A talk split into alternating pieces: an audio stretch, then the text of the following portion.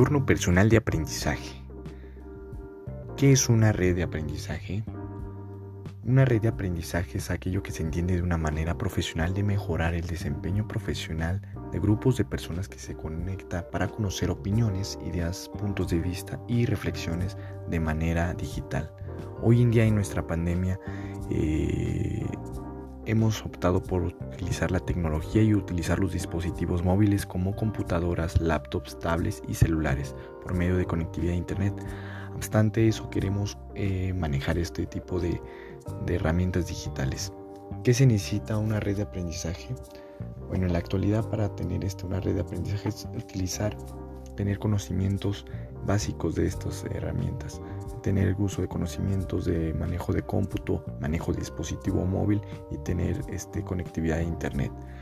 La única desventaja en ello es que muchas comunidades, muchos eh, sectores educativos no cuentan con este tipo de dispositivos y es por ello que como docentes debemos buscar estrategias, buscar aplicaciones que sean adecuadas para los estudiantes y para el docente.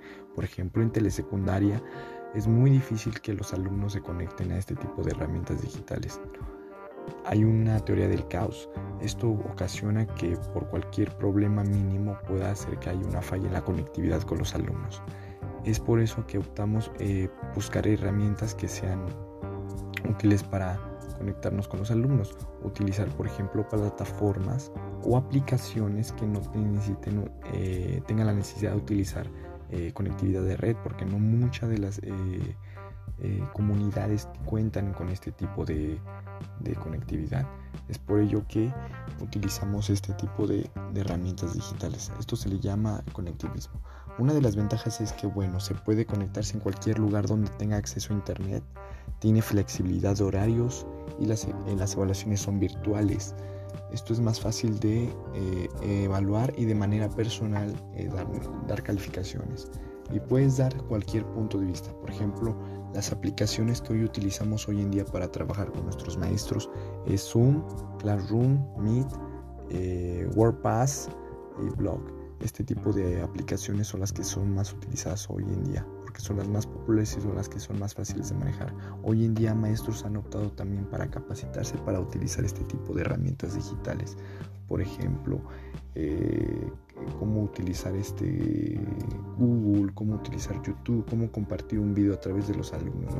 Hay muchos docentes que no están preparados para ellos y ellos son los inmigrantes de la tecnología.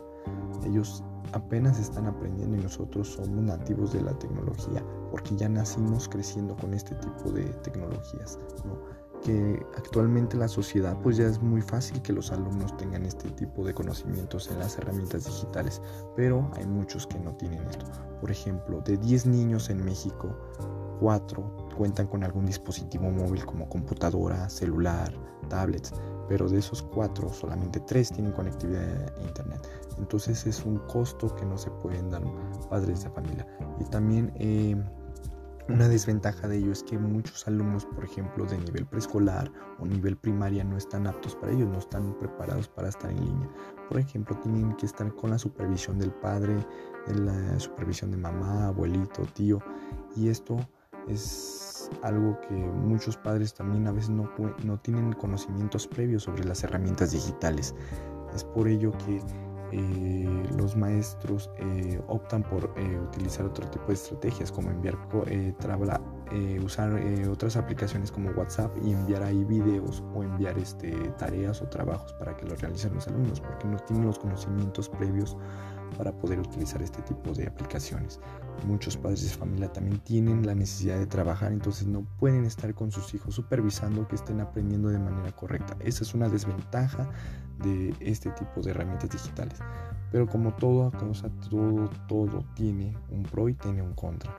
Pero pues hay que buscarle el lado positivo. Una de ellas también eh, que es importante, que es fácil de usar, eh, bueno, que se me hizo interesante a mi parecer para los estudiantes es Cake. Cake es una aplicación o una plataforma que se utiliza de manera virtual, es una eh, para aprender inglés y no solamente inglés, aprendes inglés, francés, italiano, chino y aprendes otros idiomas y de manera gratuita y sin conexión a internet.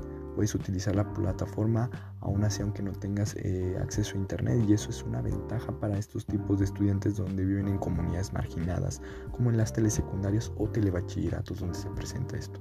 Bueno, este sería todo por hoy de nuestro eh, podcast. En, abajo vendrá la suscripción en, Spotify. Es para que escuchen el podcast. Espero sea de gran utilidad. Y bueno, como dijo Nelson Mandela, eh, la educación es el arma más poderosa. Y pues aquí nos estaremos viendo para el próximo podcast. Abajo les dejaré otro podcast de una maestra eh, de la Escuela Benemérita Centenaria, Escuela Normal del Estado, que da clases en historia y nos va a platicar cómo también se ha adaptado este tipo de nuevas estrategias implementadas por las herramientas digitales y cuál es la utilización o la, o la forma de trabajar de ella. Muchas gracias y esto sería todo.